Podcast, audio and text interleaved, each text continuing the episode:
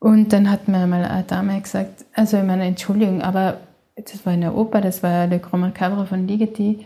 Also sie hofft schon, dass mein Kind ruhig ist. Und dann war ich so verärgert, dass ich gesagt habe, jetzt muss ich Ihnen mal was sagen. Ich glaube, mein Kind hat in ihrem Leben sicher mehr Kultur mitbekommen als sie in ihrem ganzen Leben. Also ich glaube, die weiß, wie sie sich aufhören muss. Das K. Der Tiroler Podcast für Kunst und Kultur. Von und mit Benjamin Stolz.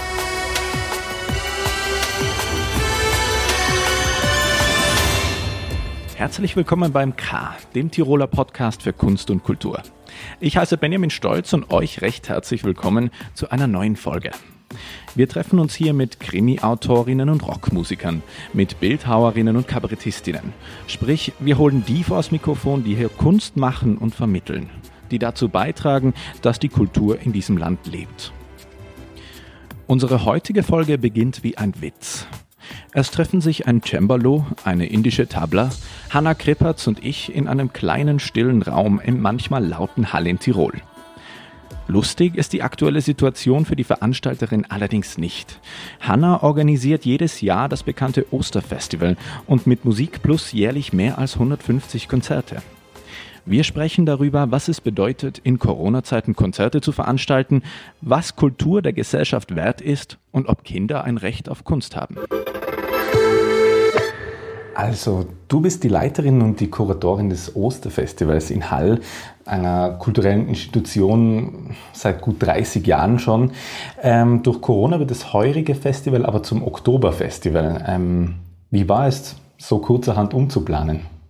Was vielleicht das Schwierigste bei dem Ganzen war, war unglaublich viel Arbeit, um was nicht stattfinden zu lassen. Also viel mehr Arbeit als sonst. Wir wenn man in dem Betrieb ist, wenn es beginnt, wenn die ganzen Künstler kommen, wenn man mit ihnen gemeinsam also arbeitet und dann das Publikum kommt, ist das natürlich ganz eine andere Energie, als wenn man jetzt dann beginnen muss, jedem Künstler abzusagen, zu schauen, dass die ganzen Flüge rückabgewickelt werden und die ganzen Dinge, also wirklich vom kleinsten bis ins größte Detail hinein. Also war das, es war nicht sehr erfreulich, sagen wir so. Aber damals war es für mich so, dass ich mir gedacht habe, das sicherste wäre, wenn man es in die zweite Hälfte vom Herbst gibt, also ab Mitte Oktober. Und so haben wir es jetzt mal geplant. Schauen wir mal. Du organisierst ja nicht nur das Osterfestival, sondern auch Musik Plus Konzerte und äh, 150 bis 200 Konzerte im Jahr, oder? In einem normalen Jahr. Genau. Ähm, wie geht es deinem Blutdruck? ähm, sagen wir so, nach außen wirklich immer sehr ruhig. sehr ruhig.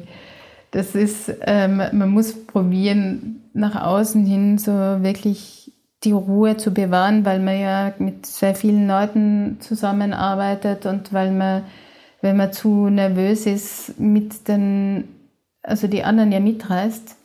Aber man muss ähm, versuchen, lösungsorientiert zu arbeiten, weil es gibt ja in jedem Festival, bei, jedem, bei, bei jedem Konzert immer wieder Dinge, die passieren, die lieber nicht passieren sollten, aber man weiß ja nie. Und dann muss man einfach die Ruhe bewahren und schauen, wie kann man das jetzt lösen und nicht in, in eine gewisse Lethargie dann verfallen. Sagen wir so, es gibt eine gewisse Sicherheit bereits, weil man schon viel weiß. Wie bist du eigentlich damals mit den Erwartungen umgegangen? Das ist ja sicher nicht leicht, oder als, als Tochter der erfolgreichen Gründer des Festivals weiterzumachen. Wie, wie war das damals? Natürlich war es immer schwierig und äh, wir haben sehr viel diskutiert. Ich glaube, am Anfang ist meinem Vater auch schwer gefallen, irgendwie das Ganze abzugeben. Und wir haben auch sehr viel gestritten natürlich. Und zwar sehr stark. Und irgendwann hat er dann gemerkt, wenn er jetzt nicht loslässt, ähm, dann wird das, dann kann es sein, dass ich gehe. Und dass dann halt das nicht so umgesetzt wird, wie er es gern hätte. Und er hat dann auch, also immer, ist immer mehr, hat einen Abstand genommen, aber er ist sehr, sehr positiv. Also, und er ist unglaublich beratend immer tätig. Also, wenn man was, wenn, wenn ich was von ihm brauche, wenn ich seine Meinung hören will, das ist immer ganz wichtig für mich. Ja, wie war es grundsätzlich bei dir, in so einem künstlerischen Umfeld aufzuwachsen? Es war für mich was ganz Natürliches. Also es war für mich, ähm, ich habe mit meinen Freunden und Freundinnen auch immer über die Dinge gesprochen und manchmal sind ja mit mir mitgekommen, aber es war schon sowas wie von einem anderen Planeten vielleicht. Aber ich habe das nicht gespürt bei den Kindern oder so, aber doch, also ich kann mich auch erinnern, dass meine Eltern natürlich nie aufgepasst haben, wenn man ins Bett geht. Also, dass man bis zum Ende nicht nur der Veranstaltung, auch dann, wenn man ins Gasthaus geht und so, dass wir immer gemeinsam waren, immer dabei waren, was ich sehr schätze. Und ich habe das bei meiner Tochter auch so gemacht, weil ich denke, dass Kinder Teil unserer Gesellschaft sind und ein wichtiger Teil und dass man eigentlich gehen, gerade wenn man in diesem Bereich arbeitet, die Kinder schon mitbekommen sollen, was man macht. Und vielleicht war man dann manchmal in der Früh ein bisschen müde, auch in der Schule, aber ich, ich glaube, dass das einem Kind sehr viel mehr gibt, als man denkt und dass man Kinder in dem Sinn nicht beschützen muss, weil die schon ihre eigene Sperre haben und wir sind halt dann einfach eingeschlafen, auch im Restaurant oder so, das war auch kein Problem. Und man hat alle Diskussionen mitbekommen, man hat ganz viel lernen können dabei. Und auch nur im Zusammensein, also wie man miteinander umgeht, wie man diskutieren kann, auch wenn es einmal heftigere Diskussionen über verschiedene Themen gibt. Und so. Also ich muss sagen, das war, das war eine sehr schöne Zeit. Du hast ja auch mal gesagt, dass man die sogar für das eine oder andere Konzert aus der Schule genommen hat, damit du das anschauen darfst. Ähm, würdest du deine Kinder oder deine Tochter auch aus der Schule nehmen für ein Konzert? Das habe ich schon getan. natürlich, natürlich. Also wir haben manchmal, wir durften manchmal bei Reisen mitfahren. Und ich meine, zum Beispiel nach Paris zur Ariane Nuschkin, das ist eine der größten Theatermacherinnen und sie hat ganz einen anderen Zugang. Das sind Dinge, die man nie mehr, nie mehr wieder in seinem Leben vergisst. Oder wir waren auch bei Opern, also in Kleinborn, bei Kinderopern und so. Und wenn es halt nur zu dem Zeitpunkt geht und wenn es nie mehr wieder, also unwiederbringlich ist, dann ist, glaube ich, ein Tag, ein verpasster Tag in der Schule nicht so tragisch. Oder mein Vater hat immer gesagt, ein verpasster Tag in, ist, in der Schule ist ein gewonnener fürs Leben. Nachdem äh, bin ich selber natürlich nicht gegangen. Es hat mir manchmal nicht wirklich gefreut, wenn wir zu sehr, also zu oft aus der Schule waren, aber das ist nicht so oft vorkommen.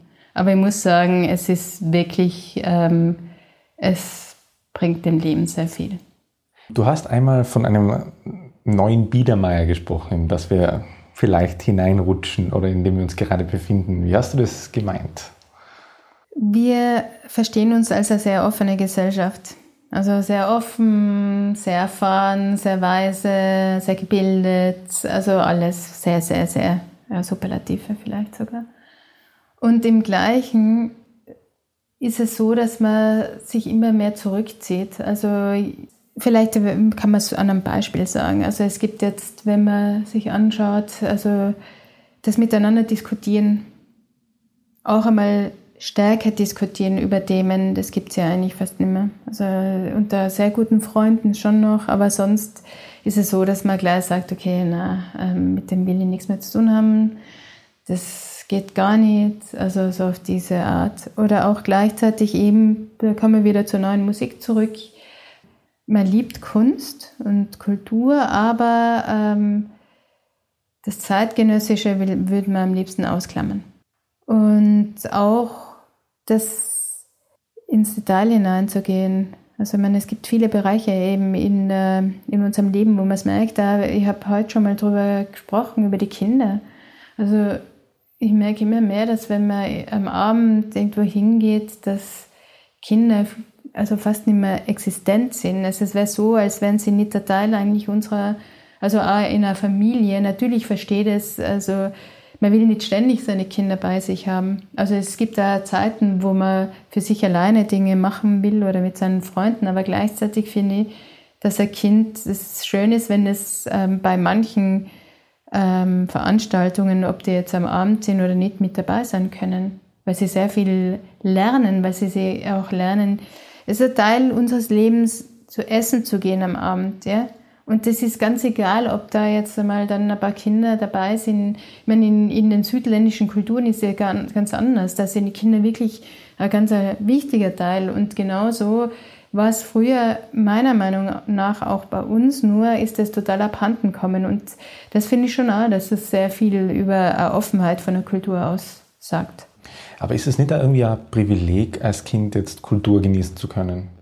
Sagen wir so, wie viele wie viel Leute könnten das nicht mit ihren Kindern machen. Oder wenn es nicht die Eltern sind, die Großeltern. Ja? Also es ist ein Privileg, aber es ist nur ein Privileg, weil die anderen das einfach nicht machen wollen. Das sage ich jetzt ganz hart einmal so. Ich meine, ich rede jetzt nicht von, von Familien, die das finanziell nicht schaffen, aber da gibt es sicher Wege. Also wir haben zum Beispiel den Kulturpass, also man kann gratis in die Konzerte kommen, wenn man diesen hat. Und da gibt es sicher Wege, aber es wird ja gar nicht mal versucht. Das heißt, ich, vielleicht durch die Offenheit meiner Eltern war man privilegiert. Aber wenn es mehrere machen würden, hätte niemand was dagegen. Also ich kann mich erinnern, es war in Deutschland, war jedes Mal, wenn ich meine Tochter, also die war auch von klein auf, habe ich die überall hin mitgenommen, auch bei der Ruhrtriennale, da haben mir die Leute angeschaut, so auf die Art, was soll ich jetzt, was mache ich jetzt mit dem Kind dort in der Veranstaltung? Und dann hat mir mal eine Dame gesagt, also ich meine, Entschuldigung, aber das war eine Oper, das war Le Grand Macabre von Ligeti. Also sie hofft schon, dass mein Kind ruhig ist. Und dann war ich so verärgert, dass ich gesagt habe, jetzt muss ich Ihnen mal was sagen. Ich glaube, mein Kind hat in ihrem Leben sicher mehr Kultur mitbekommen als sie in ihrem ganzen Leben. Also ich glaube, die weiß, wie sie sich aufhören muss. Weil mit welchem Recht also entscheidet man als Erwachsener, was ein Kind machen kann und was nicht. Also ich meine, ich glaube, wir unterfordern teilweise unsere Kinder. Meine Eltern haben äh, in alles mitgenommen. Also wir waren auch in, in London zum Beispiel in japanischen Filmen, wo es mit japanischen Untertiteln war. Und dann hat man nichts verstanden, aber es war Kurosawa und man hat also aus, dem, aus den Bildern schon verstanden. Und ich denke mir, okay, das war in dem Moment für mich vielleicht ein bisschen herausfordernd, aber geschadet hat es mir sicher nicht. Ja. Glaubst du, dass unsere Schulen Kultur richtig vermitteln oder auf eine angemessene Weise vermitteln? Ich muss sagen, dass leider die Schule den Zugang irgendwie zur Kultur und zur Kunst verloren hat in ganz vielen Bereichen. Also es gibt, das hängt natürlich immer sehr viel mit äh, dem Direktor der Schule oder der Direktorin ab und natürlich auch mit den Lehrerinnen und Lehrern. Aber dieses kreative Potenzial von Kindern geht mir total ab. Also das müsste viel mehr sein. Und ich glaube, dass wir in der Zeit sind, wo wir, ähm, wo alles einen Nutzen haben muss. Und wenn man sich das aber genauer anschaut, gibt es, glaube ich, unter den ganzen Jugendlichen nicht sehr viele, die schon wissen, auch nach der Matura, was ihr Lebensweg ist und wohin sie wollen. Also denke ich mir, dass gerade dieses Kreative auch unglaublich wichtiger Ausgleich für das Ganze ist. Und aus dem lernt man sehr viel. Man lernt erstens, wie man mit Menschen umgehen kann, also wie man auch Konflikte bewältigen kann. Man lernt ähm, auf anderen Ebenen zu denken und nicht rein als ähm, Nutzen für das System oder für was auch immer. Hast du persönlich immer schon gewusst, was du machen willst? Ja, also ich meine, dass man als Kind einmal sagt, keine Ahnung, man will Arzt werden oder man will ähm, Krankenschwester oder irgend sowas werden, war sicher auch der Fall. Aber ich wusste, dass ich in die Fußstapfen, so unter Anführungszeichen, meiner Eltern treten möchte. Also, dass, dass ich auf meine Art weiterarbeiten möchte, weil es wäre, für mich war, war es auch immer sehr schade, wenn es das dann nicht mehr gäbe. 2009 hast du es ja dann übernommen, das Osterfestival. Muss man das als Festivalleiterin eigentlich manchmal tun oder, oder willst du das tun, die Leute vor den Kopf stoßen auch oder muss man bis zu einem gewissen Grad auch immer den Leuten geben, was sie eben gerne hören? Wie, wie kann man da Balance halten? Sagen wir so, also ich möchte die Leute so ein bisschen herausfordern. Also nicht vor den Kopf stoßen sicher nicht, aber ähm, wir machen sehr viel zeitgenössisches, also gerade im Festival auch im Performativen und das verbunden mit Musik und, und mit Tanz, mit Performance, mit Sprache. Und die Leute nehmen das sehr gut auf und man kann auch, also wenn, wenn jemand jetzt mehr wissen will oder wenn jemand überhaupt nicht damit zufrieden war, für mich ist immer schön, auch den, das direkte Gespräch dann zu führen. Wie holt man den Weltstars hierher? Unterschiedlich. Also zum einen über ähm, die persönliche Kennenlernen. Zum anderen hat sicher auch eine positive Seite die Natur, weil die Leute äh, hier die Berge dann, wenn sie sie auch nur kurz sehen, also sie gern haben und finden, dass wir sehr gute Lebensqualität hier haben. Und zum anderen natürlich auch Freundschaften. Und im, man kann schon sagen, dass wir ein sehr gutes Renommee haben und dadurch die Leute sich ja teilweise selber bei uns melden. Zum Beispiel Jordi Savall kommt sehr oft hierher und, und kennt das Festival schon sehr lange. Oder Igor Levit auch schon zum zweiten Mal oder zum dritten Mal gar. Und zum zweiten Mal. Und ähm, wie ist es eigentlich so nah mit so bekannten KünstlerInnen zusammenzuarbeiten? Das sind alles Menschen. Die sind natürlich Weltstars, aber sie sind gleichzeitig auch wunderbare Menschen und das ist, man geht, man ist mit denen, man lebt mit denen, man spricht über ganz verschiedene Sachen und ich glaube, vielleicht auch dieses ein wenig familiäre bei uns ähm, ist in manchen, für manche manchmal ein bisschen ähm, befreiend. Wir sind ja da in Hall in Tirol und du sagst ja auch in einem Interview mit der Presse, dass Tirol zum Beispiel Wien sehr oft weit voraus wäre und dass das Publikum hier überaus offen und neugierig ist. Seit wann sind TirolerInnen denn offen und neugierig? Das war, glaube ich, schon immer so. Also es ist so lustig, dass das ständig, also so dieses erstens dass wir über katholisch sind in einem negativen Sinn. Das ist ja, kommt ja jedes Mal das Heilige Land Tirol, wenn, wenn man über Tirol spricht. Es gibt ähm, dann das Vorurteil, dass Tiroler dadurch, dass die Berge vor den, direkt vor uns sind, dass wir keinen Weitblick hätten und ganz viele andere Vorurteile, aber das stimmt überhaupt nicht. Ich meine, früher jetzt Vielleicht gibt es nur Bereiche, wo wir sicher ähm, auch im künstlerischen Wien voraus sind, aber damals war es einfach so, also dass man belächelt worden, wenn zeitgenössische Musik in, einem, in einer gewissen Form gespielt worden ist, wenn die alte Musik, also ähm, wenn das gespielt worden ist und so, dann war Wien da noch sehr weit weg davon und hat dann aufgeholt. Aber ähm, der Tiroler ist, also sagen wir, gibt es den Tiroler überhaupt? Also wir, jeder ist anders und ich glaube, wir sind sehr offen. Und wir lieben auch, uns ähm, auf unbekanntes Terrain zu begeben. Das war's schon wieder für heute von Das K, der Tiroler Podcast für Kunst und Kultur. Hat euch diese Episode gefallen? Habt ihr noch Fragen, Wünsche oder Anregungen für zukünftige Folgen? Hinterlasst uns einen Kommentar auf unseren Social Media Kanälen. Weitere Infos findet ihr auf kultur.tirol.